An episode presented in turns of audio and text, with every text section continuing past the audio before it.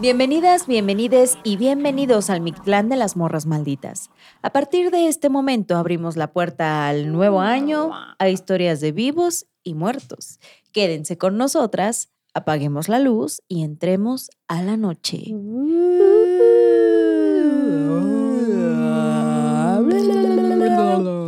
¿Qué se siente, amiga, que, que ya un año más Es el futuro.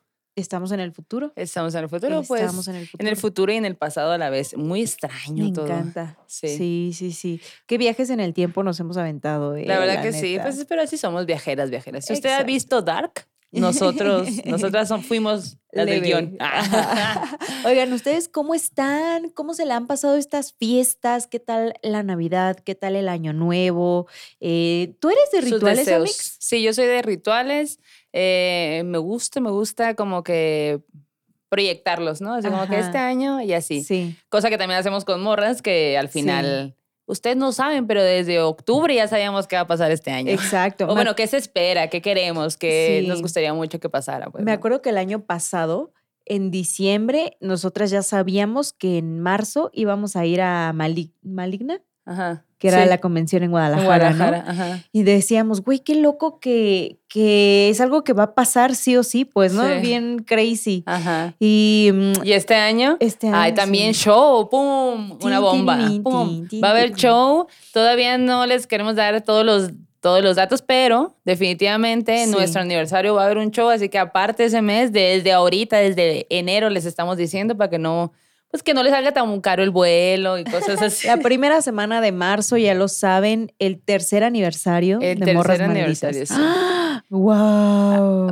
Que pedo tres años, Sí, ¿no? sí, sí. Hay que ver la fecha del show, pero pues bueno, eh, de que va a pasar un show, va a pasar un show. Sí. Oigan, y pues pónganos en los comentarios también cuáles son sus deseos para morras malditas este año. La neta que, pues nosotros queremos seguir cre- creciendo, queremos seguir contando historias, pasándola bien.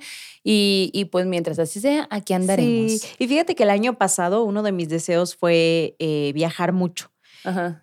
Por placer. Entonces siento que este año que pasó viajamos un montón, ¿no? Sí. Hicimos viaje de amigas, nos fuimos al pueblo, a Colombia, nos fuimos a Mérida. ¿no? Hici- y hicimos un chorro de cosas. De hecho, la. Navidad pasada estuvimos en Sonora, güey, qué loco. sí. Digo que se repite este año. Sí, pues ya, vámonos.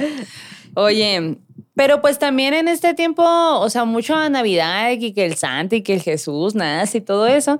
Pero pues también hay historias, historias que dan miedo y, y estuvimos recopilando ese tipo de historias. Y el día de hoy les vamos a contar historias de estas fechas. Así es. Para que no piensen que nada más son cosas bonitas. No.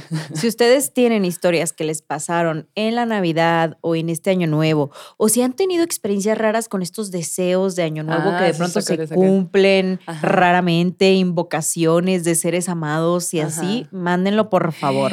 Sí. Y bueno, la siguiente historia que les quiero contar, pero Empezamos densas. sí, sí, sí, sí, sí, pero primero hay que repartir, repartir rosca. Sí, la rosca. de Reyes. Rosca de, de malditismos. Malditismos. ¿Cómo sería nuestra rosca maldita? Negra. Negra. Y luego y no saldría un niño Jesús, pues saldría Sí, como un este un, un diablito. sombrero. Ah, un diablito un guapo. diablito guapo. Diablito guapo o nalgasma, güey. Ay, sí. Hay que hacer una el otro año. Ya este padre. año, mi, mira, mi deseo este año es hacer ya pan, así ya, chingón. Dale. A ver, a ver qué Yo pasa. los puedo ir catando. Ándale, sí tú puedes ser mi catadora de pan.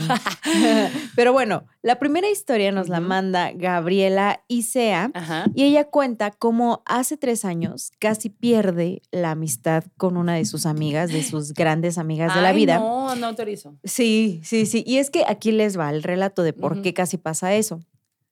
Dice que ella, su, su abuelita materna, su mamá, ella, su hermana mayor, son capaces de percibir un chorro de cosas. Eso ya se sabe. Su abuelita falleció ya, pero pues ellas siguen como que con esta herencia. Y bueno, resulta y resalta que hace algunos años eh, ella estaba, digamos que tenía una mejor amiga. Ajá. Y esta mejor amiga era una situación muy rara porque pues su mejor amiga y su papá y el papá de ella trabajaban en lo mismo, no eran Ajá. petroleros y así. Ah, Entonces, por esa razón, pues los papás viajaban un montón y pues estas morritas se conocieron en la escuela. Ajá. Súper amigas, todo. Resulta que la mamá se muda al barrio o cerca del barrio donde vivía esta morra Mm. y la mamá de la Gabriela y de su mejor amiga se volvieron también mejores amigas. Ah, Entonces era como team completo de que las mamás mejores amigas, las hijas mejores amigas, los papás viajando, ¿no? Por la chamba. Y pues así se la, así se la pasaban, ¿no? La mamá de su mejor amiga en esa época hacía muchas manualidades. Y entre esas manualidades hacía adornitos navideños para venderlos. Ajá. Entonces, eh, la mamá de la Gabriela, en uno de esos años, le compró una serie de adornitos para el arbolito. Ajá. Y ya sabes que esos adornitos te duran para siempre, ¿no? Yo he visto ahora en el internet cómo ponen de nuestro adorno de 1930 sigue en el altar, en el altar, digo, en el arbolito. ¿Qué? Yo, se me mezclaron las, Las la- festividades. Las festividades, exacto.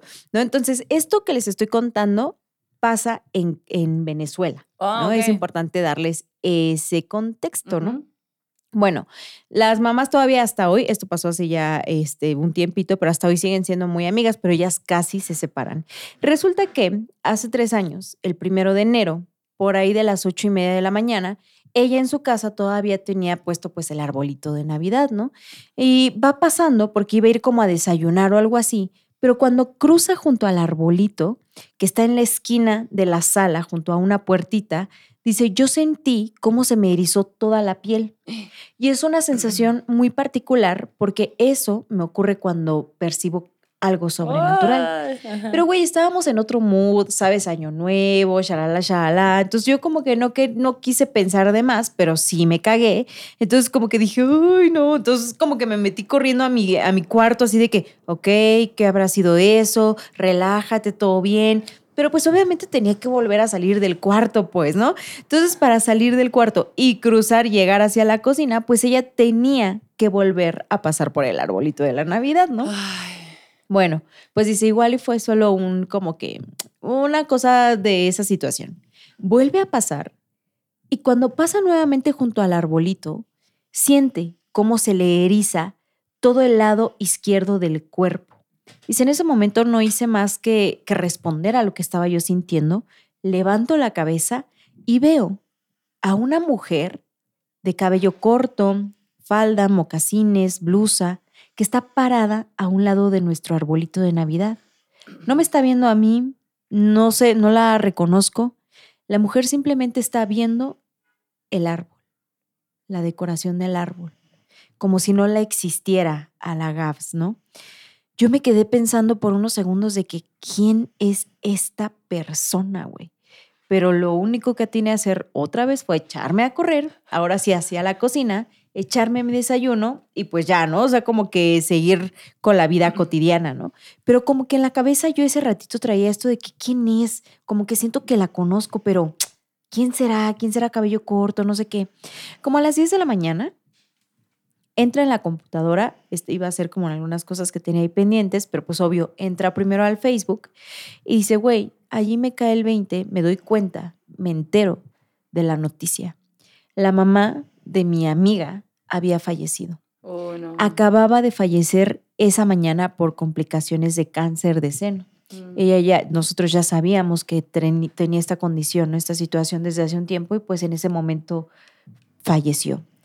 Eh, para mí fue un shock. Hicimos las llamadas, ¿no? Expresamos el pésame a su esposo, a la hija mayor de, de la señora, ¿no? La hermana mayor de mi amiga, porque en ese momento mi amiga había tenido que mudarse, se había ido a vivir al extranjero. Entonces, en esa precisa, pues, etapita no estaba allí, pues, ¿no? Dice, yo como que ahí dije, güey, ¿qué pedo? ¿De qué se trata todo esto, no? Se queda callada y dice, no, lo tengo que contar. Va con su mamá y le platica, oye, mamá, fíjate que me pasó esto, vi a esta persona y la mamá, "¡Ah! no manches. La mamá ya no le dijo nada, nada más así como de, ok, mijita, así de que pásate el alcoholito por el cuerpo. Ajá. Y bueno, pasan los meses. En octubre de ese año, ella estaba hablando por WhatsApp con su amiga, cuya mamá había fallecido en enero. Y dice, estamos acá chismeando y todo, y de pronto dice, yo ya no pude más con la curiosidad. Yo tenía que preguntarle, pero no sabía cómo, porque pues también era un tema delicado, pero le dije, oye, em, cuando tu mamá falleció y cuando la enterraron, ¿tú sabes cómo iba vestida? Y la amiga le dice, bueno, sí, porque mi hermana y mi papá prepararon pues todo y le llevaron la ropa. Y en eso, como que esta morra siente el impulso de decirle, falda así, zapatos así, manga, eh, camisa manga larga blanca, cuello de borde, encaje pequeño, botoncitos de perla, falda fondo gris, de rayas finas, doradas, verticales. O sea, esta morra, la Gabs, le describió santo y seña de una vestimenta y en ese momento le dice, ¿y mocasines marrones? Y la amiga, güey, estoy espantada. ¿Cómo sabes todo eso? Porque en ese, en ese momento, pues no era como que vivían en la, o en la misma zona, sino que se habían tenido que mover por las mismas chambas de los papás. Y pues no, ella no había visto cómo habían enterrado a la señora, pues, ¿no? Entonces, la amiga, la Gaps, le cuenta a la amiga, le dice, güey, pues es que te tengo que decir algo. El día que falleció tu mamá, yo la vi parada en nuestro arbolito navideño. Hola. Y le dice la amiga, ¿qué? Y luego se le ocurre a Gaps decirle, oye, tu mamá nos vendió los adornitos de fieltro que teníamos colgados en el arbolito. Y la amiga, ah, sí, sí fue ella, ella hacía de esos. Güey, pues bien cabrón, porque pues hasta le mandó la foto de los adornitos y todo y del arbolito que ella había ah. tomado en ese enero. Y la amiga le dijo, sí, si era ella, si era mi mamá, qué fuerte lo que me estás contando. No, obvio en la foto no se ve la mamá, ¿no? Se ve la decoración, ¿no? Y bueno, todo el año siguiente su amiga. Yo creo que dice, no me contestó un año los mensajes, güey. Me dejó en visto por un año. Pero yo pensé que ya me había bloqueado, solo que ya seguimos siendo amigas ya. Yo siento que fue el mismo proceso de pues sanación y dolor que estaba teniendo la amiga, ¿no? Sí, pues debe haber sido súper fuerte. Siento que para ella fue un gran impacto, ajá, como que saber eso de que, güey, ¿cómo es posible? Pero mira, la amiga se fue a despedir. Qué loco. De su otra, de su otra amiga. sí, sí, sí. no, porque no quería llorar entrando el año. Oye, pues ya no voy a llorar, ahora los quiero asustar con una historia que la neta está bien pasada de lanza. A ver. Esta historia es anónima, pero nos las mandó una morra. Una morra muy maldita, oigan. Y haz de cuenta que ella comienza diciéndonos que pues ella siempre ha tenido mucha sensibilidad a, a lo otro, a lo paranormal y así, desde muy niña. Y dice, güey, la verdad es que también esto es heredado, pues, ¿no? O sea, yo sé que es heredado. Y tengo muchísimas historias, pero las que la que le quiero contar en este momento es la que más impacto me ha dado. O sea, donde de verdad he temblado de miedo. Necesito otro pedacito de rosca. Ay, qué rico, sí. bueno, pues comienza diciendo que ella y su papá trabajan juntos en una empresa de textiles. Entonces, em, hay un horario, como una rutina que ya tienen, pues, ¿no? Van a trabajar, ellos terminan de trabajar a las 5 de la tarde, em, esperan a uno de sus tíos que pasa por ellos y, y las deja en su casa y ella los la deja en el gimnasio, ¿no? Sí. Y ella, justo cuando ya todo el mundo sale, se viste para el gym y, y espera al tío, ¿no? Para ya estar lista y todo. Entonces, en una ocasión, ella despierta y dice, ay, hoy voy a poner el arbolito en la empresa. Y, traigo el espíritu navideño a todo lo que da. Traigo el espíritu a todo lo que da, exacto. Entonces dice, la verdad es que pues todo bien, o sea, yo llegué, yo sabía que mi papá se iba a ir de la empresa antes porque tenía otras cosas que hacer y no sé qué. Pero pues yo dije, pues todo bien, o sea, también sabía que yo me tenía que quedar a esperar a un cliente a que recogiera un paquete. Eh, y pues ya, eso fue todo bien. Le llegó a las 5 de la tarde, todos mis compañeros se fueron. Yo entré al baño, como siempre, me empecé a cambiar, me puse la ropa de gimnasio y demás. Y ya cuando salí, pues dije, ok, ya voy a poner el arbolito. Y ya, ¿no? Pues de que lo montas, saca de que las esferitas, la, las lucecitas, todo esto. Y está ahí, bien clavado. Entonces, la distribución del lugar es que es como eh, toda la empresa, y como es una empresa textil, tiene un tapanco. Entonces en el tapanco tiene así como un montón de telas, un montón de cosas, ¿no? Como que la bodega. Pero si tú estás abajo y volteas, pues puedes ver el tapanco, pues, ¿no? Ella dice que estaba poniendo el arbolito dándole la espalda al tapanco. Y que mientras estaba ahí, escucha, güey, como, como el tapanco empieza a tronar pero a tronar como cuando alguien está caminando sobre él. Ajá. Ella voltea bien sacada de onda porque dice, güey, yo sabía que no había nadie ya, que la única persona que estaba era yo y el guardia. Y el guardia estaba pues en otro lado, pues en su pedo así, sí, pues. Y, y ya como que dice, ay, no, ay, no, no, no. Porque aparte, en la empresa, pues muchos compañeros suyos siempre le han, han comentado, pues, que se aparece una niña. Y ella así que, ay, no, no, niña, eh, no. No me asustes, estoy solita, qué miedo, no, no me, no me No permito. no me andes asustando, por favor. Y ya, como que siguió en lo suyo, dijo, la verdad es que sí me dio miedo y le mandé un mensaje a mi, a mi vato. Y yo contándole, ay, no, me acaban de asustar, qué miedo, que no sé qué. Y mi vato como no cree nada, me super dio el avión, pues, ¿no? Échale ganas, mija, le dijo. Órale, acabo el arbolito. Y, pero bueno, ¿no? Y ahí como que se distrajo y luego le siguió en el tema del arbolito y como que se lo fue olvidando, ¿no? Cuando de pronto escucha que una de las máquinas que está a su lado izquierdo, atrás de la máquina que está eh, pegadita a ella, empieza a hacer ruido. Y cuenta que esa máquina es más o menos como un esmeril. Hace, cuando se prende, cuando se empieza a usar, hace un sonido como cuando afilas dos cuchillos. Entonces ella como que se saca de onda porque no es hora de, o sea, no tiene sentido y, y pues como que, ¿qué pedo, no? Sí. Pero le empieza a, a llegar este chicloso sobrenatural que, o sea, o sea, se encarga de que hacer todo frío, todo tétrico el lugar. Ella se queda muy sacada de onda y como que un poquito en shock, espera que pase el tiempo, unos minutos y de pronto ese sonido deja de pasar. Ok, pero dice, yo en ese momento ya era justo como en tu historia que acabas de contar, que decías, eh, hay una sensación que sabes que está a punto de pasar algo sobrenatural, que tú estás a punto de ver algo sobrenatural. Y como ella tiene toda la vida sintiendo esto, o sea, teniendo esta posibilidad, pues cuando sintió eso dijo, güey, está a punto de pasar algo. Y le entró muchísimo miedo. Pero se hizo la muy valiente y dijo, no, tengo que esperar, tengo que aguantar, no han llegado por mí, pues no, el cliente no ha llegado. Entonces se queda ahí, empieza según ella a querer este, terminar lo del arbolito, cuando de pronto de nuevo vuelve a escuchar la máquina que está a la izquierda. Y dice, la verdad es que yo para poder ver la máquina solo me tenía que hacer hacia atrás y verla, pues, ¿no? Pero me daba mucho miedo. Pero cuando empecé a escuchar la máquina, lo primero que me vino en esta ocasión fue un, güey, las únicas personas que sabemos usar esta máquina somos mi papá y yo. No tiene sentido que esté prendida ahorita, pues, ¿no? Aparte no hay nadie. Y yo estoy acá y yo sé que mi papá no está aquí. Pues como por impulso, da unos pasos hacia atrás, voltea a ver la máquina y dice, lo que vi, morras, no lo he podido olvidar porque cuando yo volteo a ver la máquina, me vi a mí.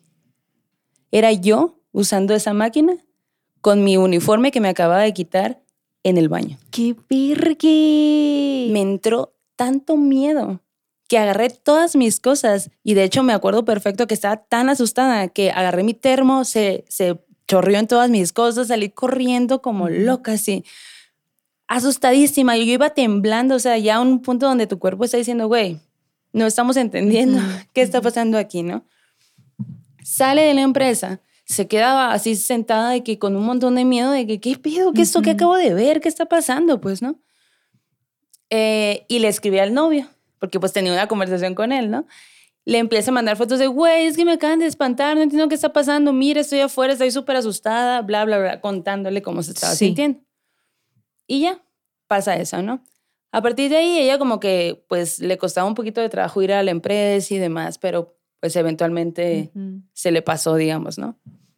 Con los meses estaba con sus amigos del gimnasio y todos los amigos estaban contando historias paranormales que les habían pasado, que habían escuchado y así. Y en, en eso, güey, ella dice, güey, nadie me va a ganar. O sea, tengo una historia que, o sea, no hay explicación para esto. Yo, o sea, la cuento y me da muchísimo Sí. miedo. Y empieza a contar su historia, ¿no? De cómo se vio a ella y que no sé qué. Y les dice, güey, neta que hasta, hasta le tomé una foto, pues, porque ella estaba en la onda, es que yo sé que nadie me va a creer, pues, pero tomé una foto de los tan asustados. Miren la conversación que tenía con mi vato en ese momento, porque bla, bla, bla, bla, bla, ¿no? Y en eso, ve la foto, la, la encuentra, ¿no? Se las enseña a, su, a, un- a un- sus amigos que le está contando. Y uno de ellos ve la foto y dice, ala, no mames, morra, no, o sea, tú, sí, pues yo sí te creo, pues no, todo Sí. bien. Y dice, ¿cómo? Sí, sí, pues yo sí te creo. Pues sí, o sea, y le dice el vato, ¿ya viste la foto? Y ella se, se queda pensando como, ¿cómo? Pues sí, es la que yo tomé. Sí, pero ¿ya la viste bien? Ella agarra el celular, ve la foto y se da cuenta que en una parte se ve, dentro del carro se ve un, un ser que tiene mucho parecido a ella, el cabello como ella, todo como ella, pero pues ella fue quien tomó la foto.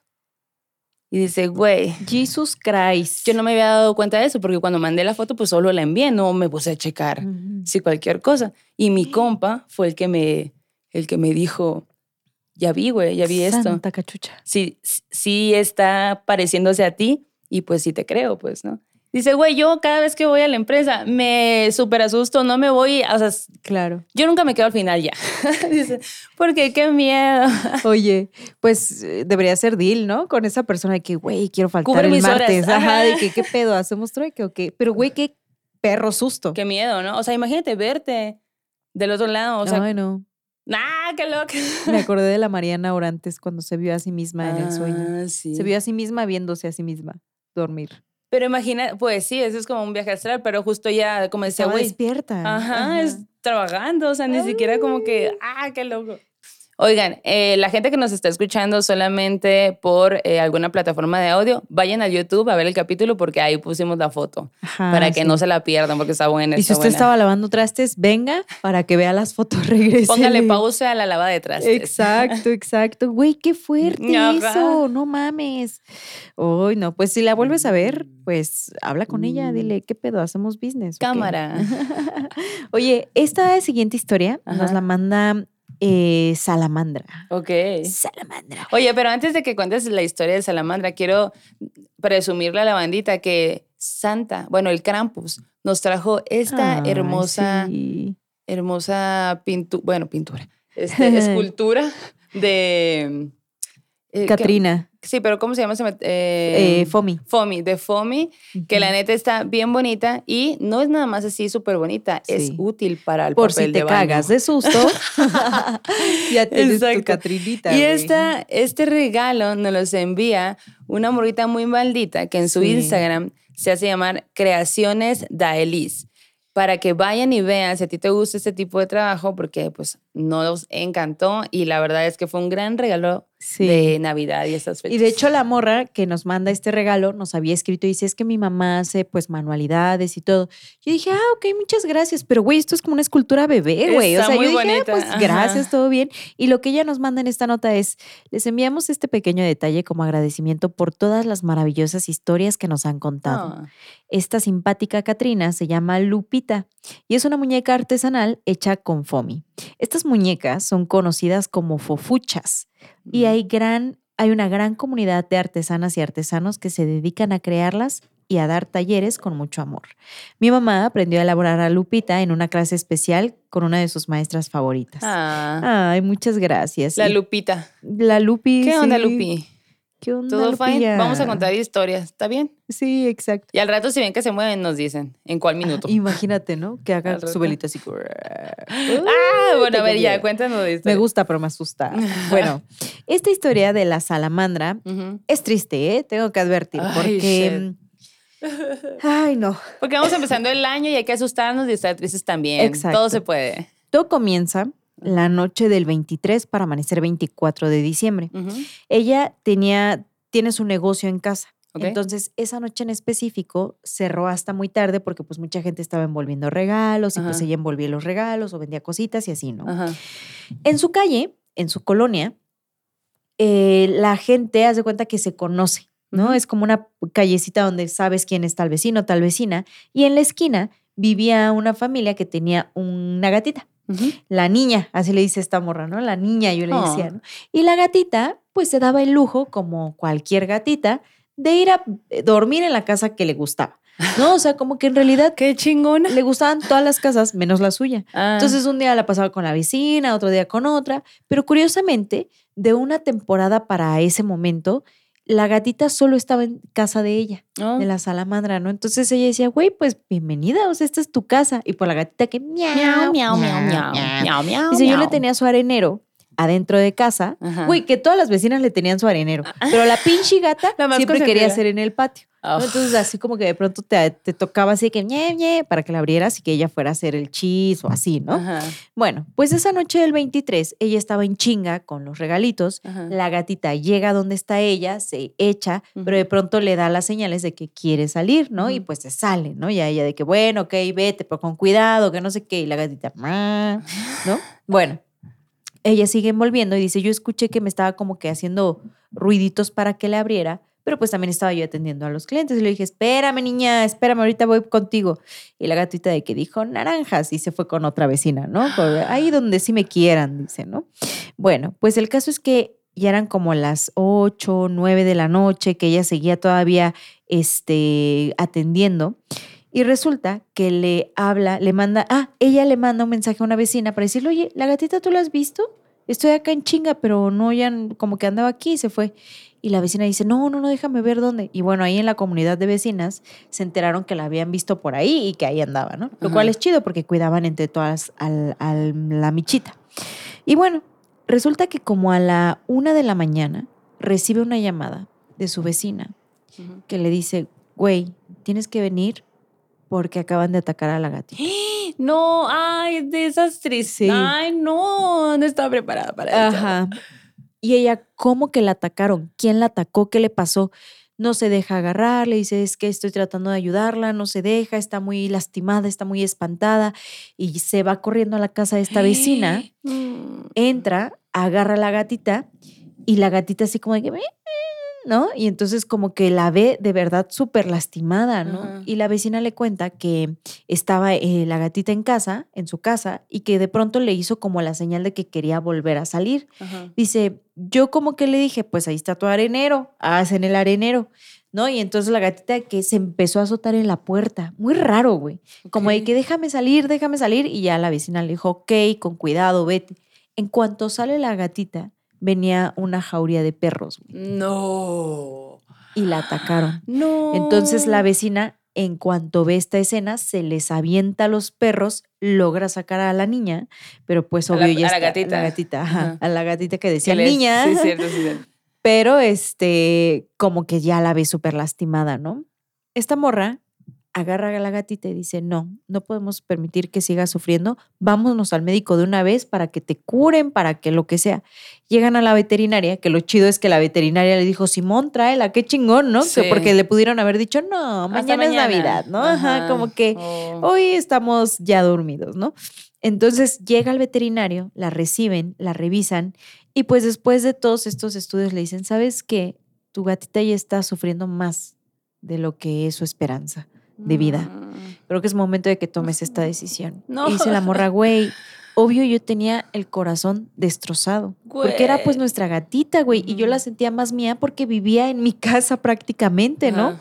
Pero también habíamos entendido en la colonia que ella tenía ese espíritu de que andaba de una casa en otros y todas las vecinas la cuidábamos. Nunca había pasado algo así como lo que ocurrió esa noche. Bueno, le dice, ok, dice, me quedé con ella, le agarré su patita hasta el final, la abracé, me despedí, le dije que la amaba, que se fuera tranquila, que había sido un placer ser su humana o una de sus humanas, ¿no? En esa colonia. Y pues la dejé partir en paz, dice, o sea, yo sabía que eso era lo mejor para ella, pese a todo mi dolor. Bueno, pues entonces llega a su casa como a las 4 ya 5 de la mañana del 24 de diciembre y se dormí unas horas, pero pues con el corazón roto igual. Me levanté tarde, pues teníamos ya que hacer los preparativos de la cena, una cena que iba a ser triste porque todos conocíamos a la gatita, ¿no? Mm. a mi niña. Entonces me acuerdo que pues empecé a hacer eso y ya hacia la noche me acordé que había dejado ropa tendida en la azotea. Subo para las y cuando empiezo a bajar las sábanas, como que noto algo. No estoy sola en la azotea. Como que enfoco bien la vista y estaba oscuro y veo a dos siluetas, una de mi lado derecho y una de mi lado izquierdo. Dice, una era una silueta oscura, negra como con capucha, y la otra era una silueta blanca, una mujer de blanco con el pelo blanco. Ellos estaban parados frente a mí, pero flotando, como muy largos, dice, como grandes. Ajá. De pronto, entre ellos se ven, se tocan y se esfuman juntos. Yo me quedo paralizada con esta escena porque era lo menos que esperaba ver. Ajá, claro. Pero dice, mis guías me han dicho que era como una, que eran como estas energías de la vida y la muerte que se manifestaron frente a ella como, de un, como en una forma de decirle, el mundo es así, güey. A veces vivimos, a veces morimos, ¿no? Como que es el ciclo de la vida, pues, ¿no? Entonces, como que dice, yo lo entendí como esta onda de qué bueno que, que ayudaste a detener el dolor de tu gatita y que la dejaste partir pese a lo difícil que estaba haciendo para ti, ¿no? Porque dice, si yo le hubiera dicho a los médicos, no, hay que seguirle, hay que seguirle, los médicos a lo mejor porque yo le estaba pidiendo, pues hubieran Sí, tenido no. que hacerlo, ¿no? Pero, pero en ese momento, pues ellos me dijeron la verdad, güey. Y cuando yo lo acepté, dice, para mí fue la comprobación de que el amor no es egoísta Mm. de que aunque yo me estuviera muriendo de dolor ahí por ver partir a la gatita, yo tenía que dejarla partir. Lo curioso, bueno, ella cuenta esta historia y todo en la cena navideña, y dice, lo curioso es que desde entonces la gatita sigue en casa. Dice, "Mm, obvio, su espíritu, pues, ¿no? De pronto la oímos hacer cosas que cuando estaba viva Así. hacía, Ah. ruiditos, porque uno ya identifica los ruidos de sus gatitos. Y también en sus andadas dice que un día llegó a su casa con un gatito bebé y que el gatito bebé pues ahí se quedó, o sea, es como otro gato que ella tiene, ¿no? Y de pronto dice, el gatito obviamente cuando murió mi, no es- esta gatita tan querida, la niña, pues anduvo triste mil años, ¿no? Pero de pronto lo veo como sigue algo con la vista, anda jugando como cuando Ah. jugaba con ella. Se ¿no? manifiesta. Se manifiesta. Ay. Entonces dice, el mensaje de esto es, pues sí, hay que extremar precauciones con los michis, ¿no? Definitivamente, pero también la idea de que el amor no es egoísta, ¿no? Y si en este momento tienes que dejar partir a alguien porque está sufriendo, pues sí, hay que hacerlo. Haz que- hay que hacerlo, ¿no? Ujú. Y ya. Güey, te odio. Pero pa- y para, pasó el 24 de diciembre casi. Güey, aparte horrible. Ay, no, no, qué feo. Ay, pues un abrazo, un Sí, abrazo a ti y a todas las vecinas, porque la neta sí es bien doloroso perder a, a un, a, un, Sí, alma, a un claro. alma que ha a un estado contigo. querido, ser, no sea ajá. lomito, sea lo que sea. Sí. Ay, Erika, como ya sé. Ah, Te odio. Porque.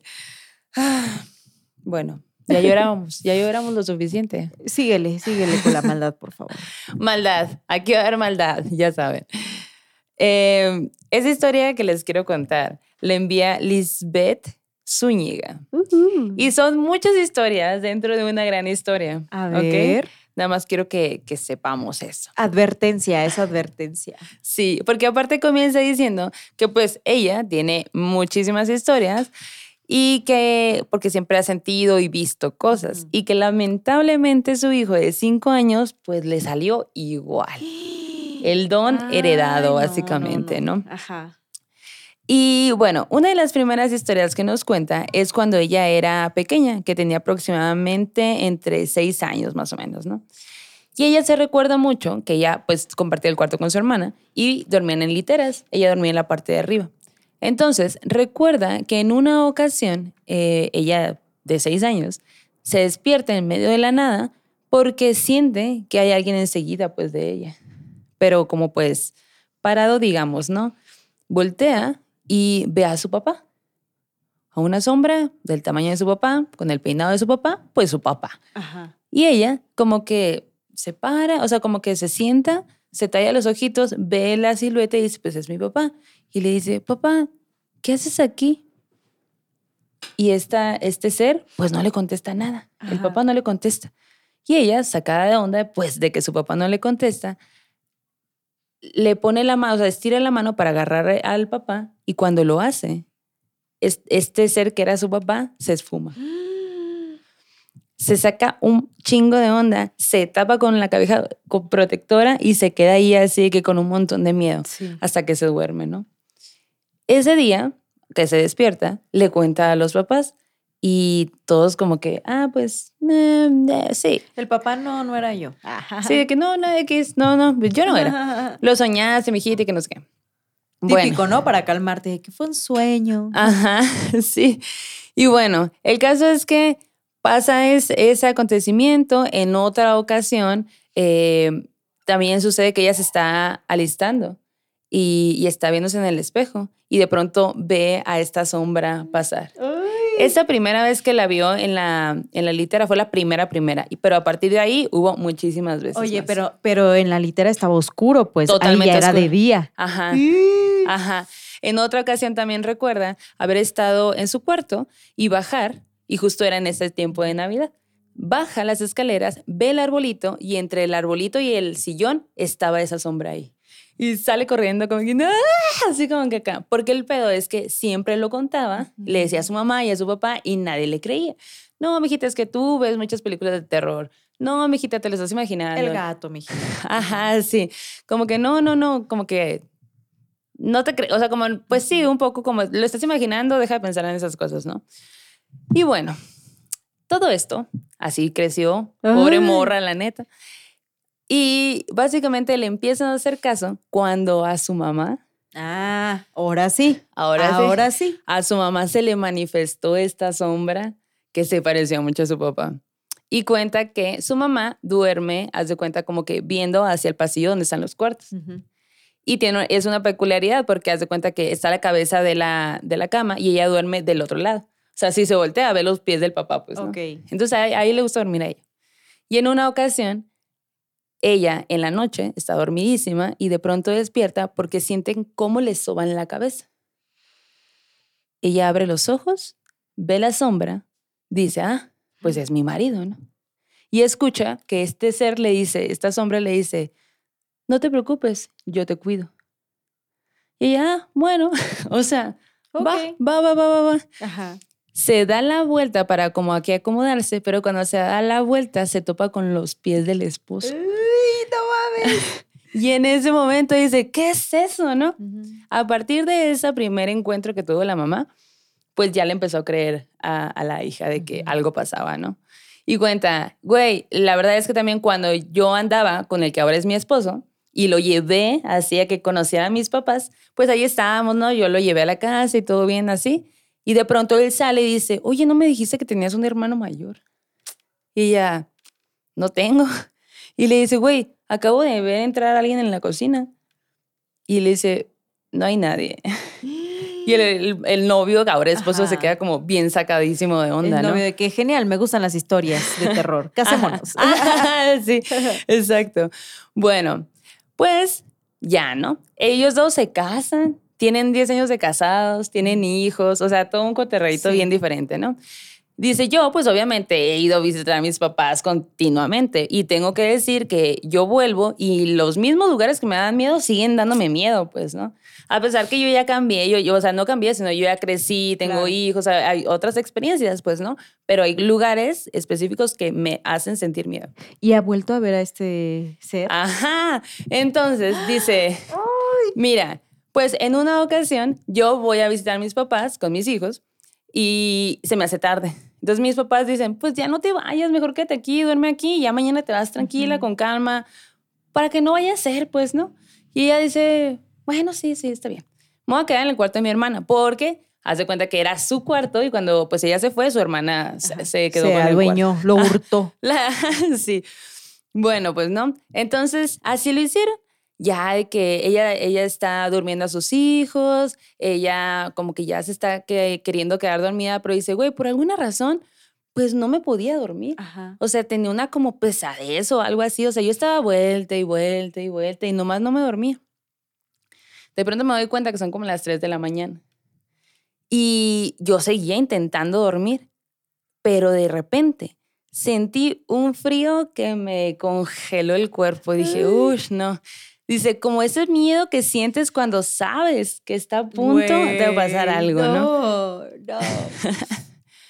Pues yo de pronto, como que estoy, estoy acostada, ¿no? Y todo está oscuro. Y me doy cuenta que hay una sombra que está al lado de mí, parada. Pero esta vez esa sombra era mucho más grande que la sombra que yo había visto cuando yo vivía ahí, pues, ¿no? Hijuela. Y la sombra tenía los brazos extendidos, queriendo alcanzar a mi hijo. Y ahí, o sea, el solo hecho de pensar que algo quisiera hacerle daño a mi hijo, yo me puse como loca, en chinga prendí el, el- mi celular como el flash, pero bien raro porque yo le, le quería prender y no se prendía. no se prendía. Y yo seguía viendo cómo se estaba queriendo acercar a mi hijo. Me destapo, salgo corriendo, prendo la luz y obviamente ya no había nada. Pero no me pude volver a dormir porque imagínate, pues, ¿no? ¡Wow! Diez años después. Qué fuerte. Y a mí se me hace interesante el, tema de que diga, o sea, era más grande de lo, de lo que yo recordaba que lo era, pues. Pero, o sea, como que también por un lado, me, o sea, siento que había estado ahí, eh, ha estado ahí por años esa sombra, ¿no? Y por alguna razón tienes la posibilidad de verlo, ¿no? Oye, ¿no será que el papá tuvo un hermano gemelo? ¿Quién sabe? Morra, tu papá tiene un hermano Qué loco, ¿no? Porque sí también dice, la cosa acá es que como tiene muchos, o sea, es, es más o menos de la altura de mi papá, se el peinado, como la forma de la cabeza es como de mi papá, por eso lo, lo, confundíamos con él. Güey, está muy rudo. Oye, ¿y tu hijo o tus hijos también perciben cosas? Esa es la curiosidad en este momento. ¿Qué tal que los babies le van a decir, vimos a mi abuelito? Oh. Imagínate. Y que tú no. ¿Y cómo les explicas, no? Claro. Y por otro lado está la mamá que dice, güey, a mí me dijo, yo te cuido, ¿no? Y el esposo. Sí. Pero ella es la que dice que su, su hijo nació, o sea, la, la, ha despertado diciendo que hay, que hay algo que, las, que le espanta y todo. O sea, su hijo sí, sí tiene ya, entonces ya pues, se sabe, se sabe. Ay, pues ahí te mandamos la, la bendición. no hay más que podamos hacer por ti, Exacto, toma agüita protectora. Un chingo de pan. Pan para el susto. Y mándanos más correos, por favor. Ajá, por favor. Qué gran historia, está muy loca. Oye, en el terror en corto, qué rápido está pasando este capítulo, ¿eh? En el terror en corto tenemos un relato que me recuerda mucho a una historia que le pasó a mi tío Abel. No lo has conocido a él, pero él es uno de mis objetivos principales para que vayamos y nos cuente historias, porque tiene una de historias bien cabronas. Él es chinanteco. Entonces, güey, así en su pueblo, así todo, todo, todo lo que le ha pasado está muy crazy. Saludos a mi tío Abel si un día me ve. Saludos. Si no, pues ni modo. Dice, esto nos lo manda el José Arenas 222. Hoy les cuento una historia pequeña pero escalofriante. Esto pasó hace como cuatro años en temporadas de fiestas navideñas. Mi amigo y yo regresamos algo tarde por ahí de una fiestilla a la que fuimos a loquear y de allí nos fuimos a la casa de mi amigo. En su casa sabía algo, algo tarde. Quiero saber qué es eso de algo tarde. ¿Qué hora es algo tarde? Usted ponga que es algo tarde como mamá, como papá y como hije. en su casa, en la casa del compa, se había ido a la luz Así que nada más estuvimos un ratito, pero pues después dijimos, nada, pues no hay nada que hacer, ¿no? O sea, y estábamos, dice la neta, entonados, entonadillos de la pachanga. Dijimos, pues hay que dar una vueltita, vamos a que nos pegue el aire, ¿no? Algo tranqui, algo relax. Y el compa le dice, Simón, y ya se salen. Dice, esto fue como a las dos y media de la mañana, pero recordemos, siguen en la Navidad. Bueno, andamos ahí caminando y de pronto escuchamos una jauría de perros, así muchos, muchos perros, exaltadísimos, estaban correteando a alguien o a algo. Mi compa se espantó por el ruido tan ensordecedor que estaban echando los perros. Y yo, como soy un morro maldito, dije, a ver, yo quiero ver qué están persiguiendo los perros.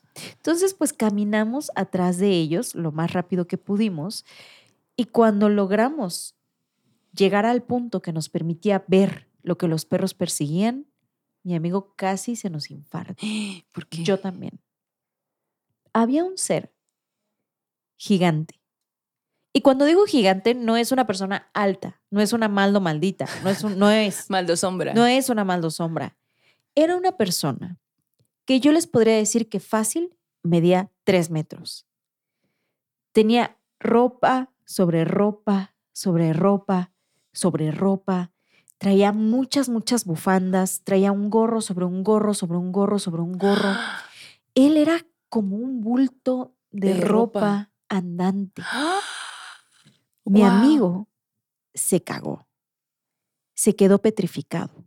Yo lo que pude hacer fue jalarle la mano y decirle, hey, vamos detrás de él, vamos a ver quién es, a dónde va. Y mi compa me dijo, pero si estás bien, güey, no mames, güey, Jamaica en la birria, le dijo el amigo. Y pues en eso, como que dice, voltea un poco el ser No. ante el chiflido que acababa de echar este güey, los ve de reojo por el rabillo del ojo y sigue caminando. Imperturbable, con la jauría de perros detrás de él, como si no los escuchara. Al final, nos fuimos porque también me cagué de miedo. Y después de varios años, vi una serie en Netflix que se llama Hilda. Es una serie, creo que es animada. Ok. Dice, esta es de una niña que ve, en- que ve entes. Y adivinen qué, chicas. En uno de los capítulos aparece ese espíritu tal y como se me manifestó. Me cagué de susto, obviamente, nuevamente, y ahora es una historia macabra de Navidad que me da mucho miedo recordar y saber que alguien más también sabe de él. Ah, dice que quisiera saber más bien si alguien ha visto a este ser, pues para que lo cuenten, para que lo compartan. ¡Qué loco! Ajá. Y dice, también me saca mucho de onda que en la serie alguien le haya atinado perfectamente a lo que yo vi. Claro. ¿Será que la persona de la serie lo toma de un contexto real? Parecido. Ah, Fíjate que cuando lo describiste, yo me, me- o sea, como que tengo una imagen que en alguna serie o algo así he visto, pues sé que es un, Ajá. un, ser que he visto en alguna, en la pantalla, pues. ¿no? Y está muy Uy. cabrón porque justo el camaleón, eh, un amigo mío, me acaba de recomendar esa serie. Me Ah, dijo, ¿sí? güey, está buenísima. Habrá que verla. Dice, es como para un público infantil, tú creerías, pero yo estoy clavadísimo. Ok. La Angélica, su esposa, también dice, nos encanta. Y me gusta que sea una historia, pues, adolescente juvenil, pero de fantasmas, ¿no? De Claro. una niña que ve entes. Así que voy a buscar esa foto, la van a estar viendo acá. Si están en el, el Spotify de las cosas, vengan a verla. Ajá, YouTube. Y güey, pues así. Dice, le mando un saludo a mi novio Froilán, que le conté esta historia y se cagó porque también vio la serie y pues ya le había yo contado de del espíritu. Así que cuando la no. vimos, dijo, "¡Ah! es eso, ¿verdad? Ah, ¿Es eso lo que tú viste? Y José, sí. Y pues ahí acaba Sí, nuestra historia. veo, cosas, veo gente muerta. Así es. Efectivamente. Efectivamente. Ay, ¿Cómo ves? Oye, qué buen ser ese, porque no, no nos había salido una historia así, ¿no? Me encanta. Es Un nuevo ente. me recordó al ropavejero que te Sí, a mí ¿no? También, a mí también. que te va a llevar. Y yo, Tal cual, tal ay. cual, tal cual. Cuéntenos sus historias. Hay que hacer un capítulo solo de gigantes para este año. Está bien, estoy de acuerdo. Sí, va, va, va. Primera historia, mi nacimiento. poner- Ah. Me voy a poner zancos para estar a la altura de ese capítulo. Muy bien. Oigan, y en el sueño macabro, les quiero contar un sueño muy locochón, sueño o realidad, que le tocó vivir. Ajá, que le tocó vivir a la Ceci. Y haz de cuenta que esta historia que nos cuenta le pasó hace 10 años. Ajá. Y dice que ella casual un día, pues estaba durmiendo ahí una siesta después de la escuela. Pero dice, "E- de- era de esas siestas que en cuanto te acuestas entras haciendo un sueño tan Profundo, profundo, ajá, sí. que hasta un poquito te mareas, así de que, ay, estás tan cansado acá que dices, ay, qué pedo. Bueno, justo llegó el punto donde se estaba queriendo despertar. Y dice, estaba queriéndome despertar y de pronto como que traté de mover mis brazos y no pude. Y luego traté de como que mover la cabeza y no pude. Y yo, no, pensando ella, no, no mames, ¿qué es eso que está al lado de mí? ¡Ay! ¿Qué es eso? ¿Qué es eso? ¿Qué es eso? Y dice, güey, había algo enfrente, o sea, al lado de mí, justo enseguida de mí, pero pues yo con los ojos entrecerrados porque no podía abrir más, pues, ¿no? Ay, Este, esta persona que estaba eh, al lado de mí estaba de pie. Yo solamente podía verle el torso. Me asustó un montón, pero también una parte de mí decía, no, a ver, tranquila. Se te acaba de subir el muerto, o sea, no pasa nada. Hay, Serénate. hay ciencia atrás de esto, o sea, no, no me asustes, no es pero normal. no 100% científico con K, dijo. Sí, sí, sí, sí. No me asusto, todo, todo bien, todo va a estar bien. O sea, ahorita se me va a quitar esta madre, ahorita se me baja el muerto, ¿no? Y el muerto, no, estoy bien a gusto acá, la verdad. neta, chilo, ya me acomodé. Bueno, pues dice, yo estaba ahí tratando de tranquilizarme, no sé qué, pero yo, empe- yo empezaba a darme cuenta que pasaban los minutos y pasaban los minutos y pasaban los minutos y pasaban los minutos y nomás yo no podía moverme, pues. Ajá. Entonces me empiezo a estresar, pues. Y ya como que de pronto, pum, de un tirón me, me levanto de la nada, ¿no? Me levanto asustadísima, corro al cuarto de enfrente donde estaba mi hermana que estaba estudiando y cuando me ve, dice, ay no, qué bueno que entraste porque justo vi pasar algo por el pasillo No. y me asomé y no vi a nadie. cran, cran, cran, cran. Dice, morra, pues se me fue la sangre a no sé dónde. O sea, le conté a, la- a mi hermana lo que yo hab- había vivido minutos antes. Mi, mi hermana y yo gritamos, nos cagamos de susto, salimos de la casa, nos quedamos en la banqueta esperando a que mis papás llegaran porque pura madre volvió a entrar yo a esa casa. Paso mecha, güey. Ay, no, no, no, no, no, no, no, no. Qué pido, ¿no? Tengo miedo. Qué loco eso, o sea, sí está muy loco. Sí, sí, sí. Y ya no, es algo, es algo científico. Y la otra, no, está el saliendo de tu casa. Sí, sí. Y él, sí, es- El- esto es ciencia. 100% científico que existo. Sí, sí. Ay, no. Ay, güey, bueno. Oigan, eh, ya le dieron like a este video, denle like. Yo, yo siento que no le han dado Yo like. también ¿eh? siento que no le están dando También like, mucha qué bandita bárbaro. compró merch en diciembre Eh, y seguramente ya la muchísima. tienen en casa. Por favor, etiquétennos en Sí. sus fotos. Cada vez que se pongan la prenda que compraron, etiquétenos. Sí. Vamos a ser las más felices del mundo mundial. Ay, Oigan, bueno, ya. Siguiente. Basta. Basta de sustos. Basta de sustos. En el arte terror les quiero hablar de una morrona, güey. Les quiero hablar de Marie-Louise Elizabeth Villet Legois. Guau. Y haz de cuenta que esta morra es la pintora más importante del siglo XVIII. Wow. Y tú dirás, a ver, ¿quién es ella? Pues aquí te voy a platicar. Haz de cuenta que un poquito del contexto es que en ese tiempo, pues la realeza contrataba pintores, pues para posar frente a ellos y como que dejar plasmado para el resto del tiempo, pues su estilo de vida, su ropa, sus joyas, su, su cara, o sea, su ser, pues en sí, ¿no? Sí. Entonces, eh, pues Marie tuvo ese, esa oportunidad de pintar a un montón de gente. Nomás ahí bajita la mano, ella fue autora de 700 retratos. Wow. ¡Wow! hay pinturas, hay, ret- hay- hay retratos, hay autorretratos y hay específicamente 30 retratos de María Antonieta. Ahora que estábamos hablando en el capítulo con, con el Álvaro Cueva, también de que la banda María Sí. Antonieta tenía que ver, pues de ahí también viene un poquito esta historia, ¿no? Un ruido sobrenatural. Muy sobrenatural. Característico de la Ciudad de México. Ahora, eh, ¿cómo sabemos todo esto que les voy a contar? Porque resulta que ella dejó por escrita su vida. Qué padre eso, ¿no? Pues. Me gusta. Me late. Ujú. Ella nació en París en un seno de familia humilde. Su papá era pintor, pintaba con eh, pasteles. Entonces, eh, de hecho tenía un hermano, su hermano eh, fue escritor, entonces muy relacionado al mundo del arte, ¿no? Cuando ella tenía entre 6 y 11 años, comienza a pintar porque Ujú. pues veía al papá y como que le veía como que, a ver, ¿cómo estás armando esto? Y no sé qué, ¿no? Comienza a pintar y todo bien. Pero cuando cumple 12 años, resulta que su papá se somete ahí a una operación y hubo un fallo y el papá fallece. güey. No. Muy feo. Entonces, ella, pues como que ella y su familia y todo, entran allí en un poco de caos, pero pues ella sabía pintar. Entonces la mamá la, la incentiva de que, mija, pues ten tu propio, tu propio estudio, pues, ¿no? Ponte a pintar y pues así vivíamos con tu papá, así podemos seguir viviendo y no sé qué. Pero pues también era una niña de 12 años, pues, ¿no? Claro. O como 12 así, algo acá, ¿no? Ella sí tiene su estudio a los 15, porque la mamá lo- la incentiva de que haga eso. Pero la mamá, pues también un poco por la situación económica, decide casarse de nuevo, Ajá. porque así también eran los tiempos, ¿no? Obviamente.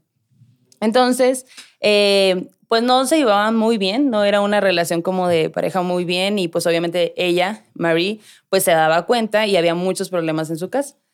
Entonces, cuando ella tiene su estudio, pues está ahí un tiempo, se lo cierran porque era, pues también, no tenía como que lo necesario para poderlo hacer legalmente, digamos. Y el 25 de octubre de 1774 ingresa a la Real Academia de Pintura y Escultura, güey. Guau. Ajá. Y ahí, como ese mismo año, mm, no, perdón, eso es en 1774. En 1794 conoce a un comerciante que se llamaba Jean Pierre Lebrun. Ah. Y pues, unos años después, se casa. ¡Ah! Qué juventud tan lujuriosa, ¿eh? La de aquellos tiempos. La verdad que sí. Ay, no. Aparte, súper jovencísimos, ¿no? Y pues, obviamente, con el tiempo se, va- se empieza a dar cuenta, no lo digo yo, lo dijo ella en sus escritos, Lo dice la ciencia. Lo dice en sus escritos. Dice que su marido, pues, resultó ser mujeriego, adicto a los juegos de azar y a las prostitutas. Híjola. Y pues todo bien. Cada quien sus adicciones, mira. Pero aquí la cosa es que se gastaba el dinero de ella porque él no trabajaba. Ah, perrito, qué perrito. Si me estás viendo en el infierno, qué perrito. Es, te Qué pasaste. perrito, te mamaste. La neta, carnal, te pasas. Sí, pues sí. Cada quien sus gustos, cada quien sus vicios, pero pues. Cada quien su dinero lana, también, pues, ¿no? Ajá. no, señor. Bueno, pues resulta, güey, que cuando ella cumple 23 años, por azares de la vida, fue invitada a Versalles a pintar a la reina María Antonieta, güey. Ay, güey. A los 23 años. Pues le hace el retrato y María Antonieta se enamora de la forma en que pinta. Ah. Y comienza a hacer que, ah, pues si yo quiero que me pinte, va a ser ella, ¿no? Ajá. Y ella era como Mi que... amix. Mi amix, ajá.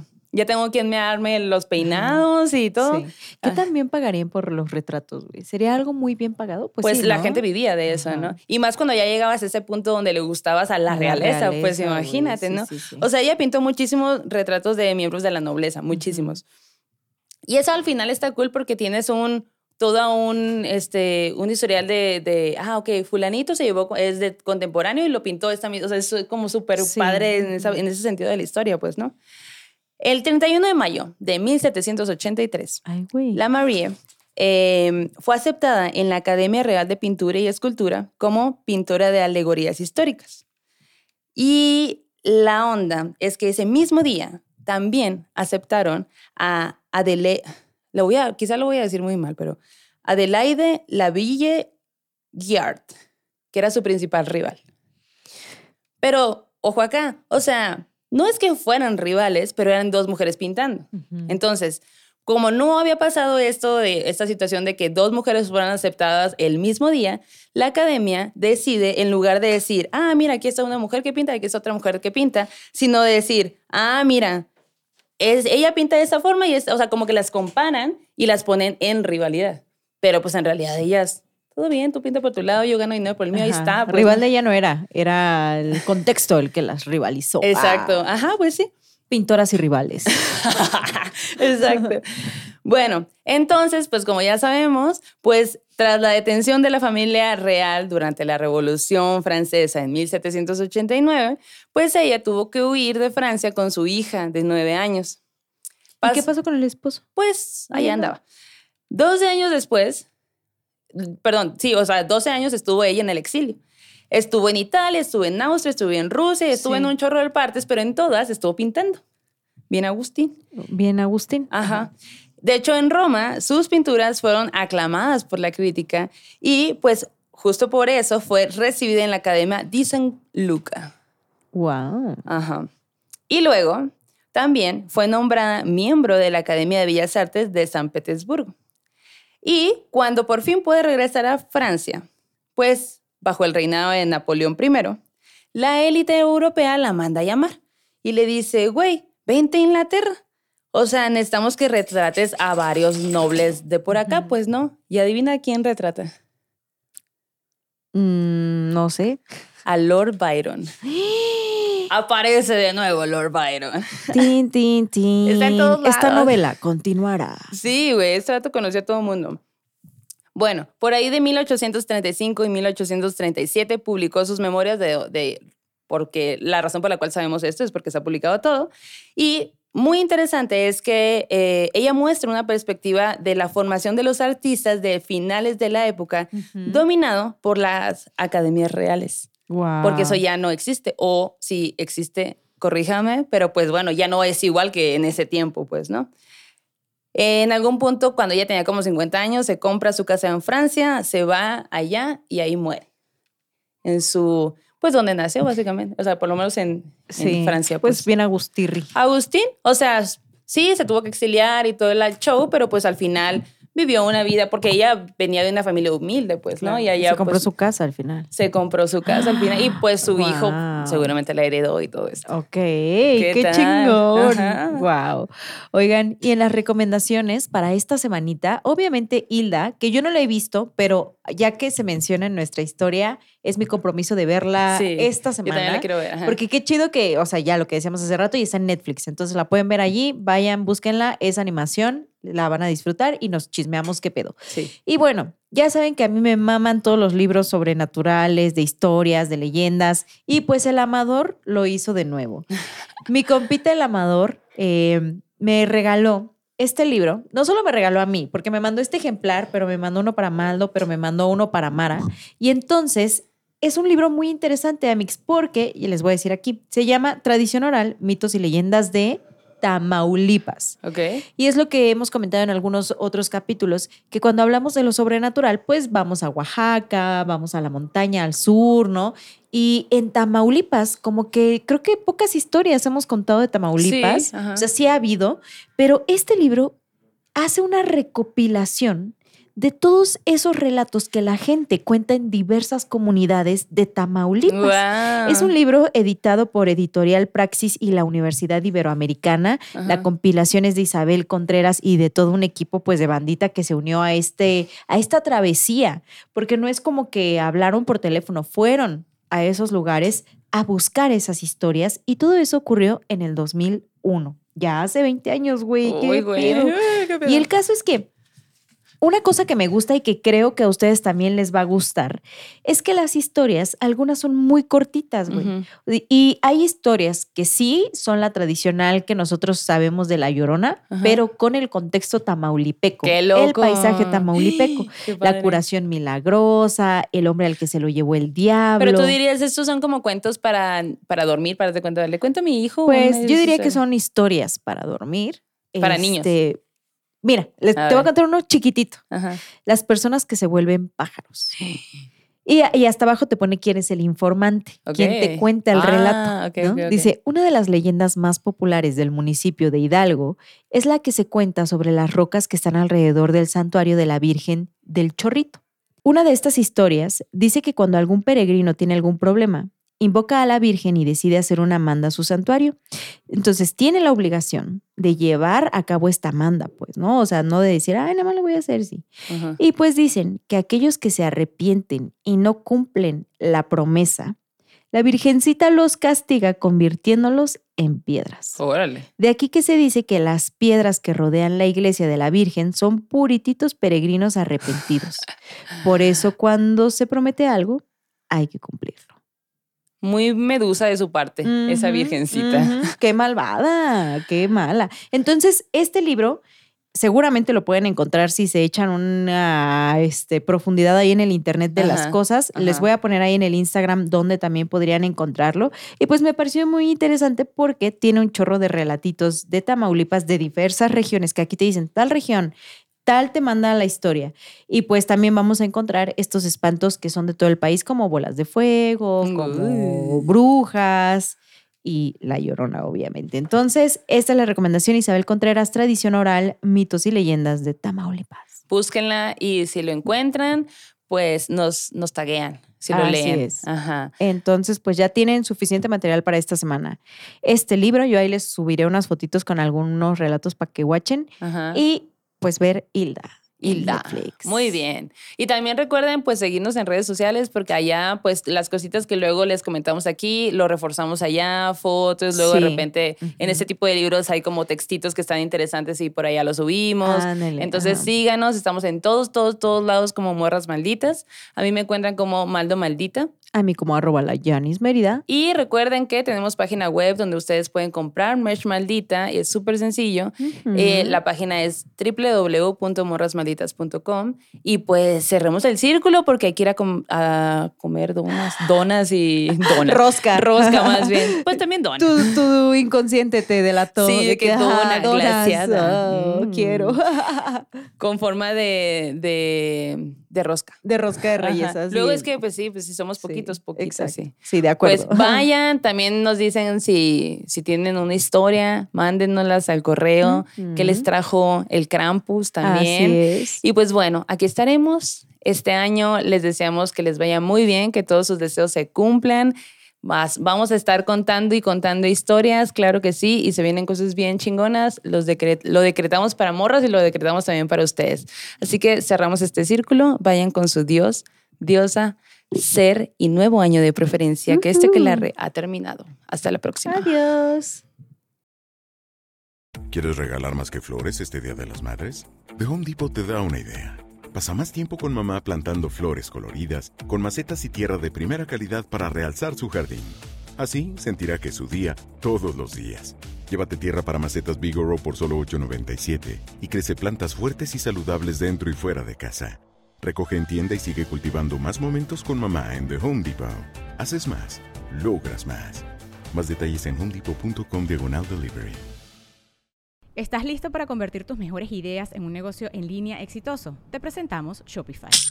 Tal vez no lo sabías, pero nuestro podcast More Than Mamis es un negocio y lo empezamos por supuesto para desahogarnos y hablar sobre la maternidad, no para convertirnos en expertas de ventas y del e-commerce. Así que sí, necesitábamos ayuda para vender nuestro merch y poner en marcha nuestra tienda. ¿Y cómo suena con Shopify? Llegó otra venta. Shopify es la plataforma de comercio que está revolucionando millones de negocios en todo el mundo. Ya seas un emprendedor desde tu casa o desde donde sea, Shopify es la única herramienta que necesitas para iniciar, administrar y hacer crecer tu negocio sin dificultades. Con Shopify puedo gestionar pedidos, envíos y pagos desde cualquier lugar, brindándote toda la información y estadísticas de tus ventas al detalle. Regístrate para un periodo de prueba con tan solo un dólar al mes en shopify.com barra sonoro, todo en Ve a shopify.com barra sonoro para llevar tu negocio al siguiente nivel. Shopify.com barra sonoro.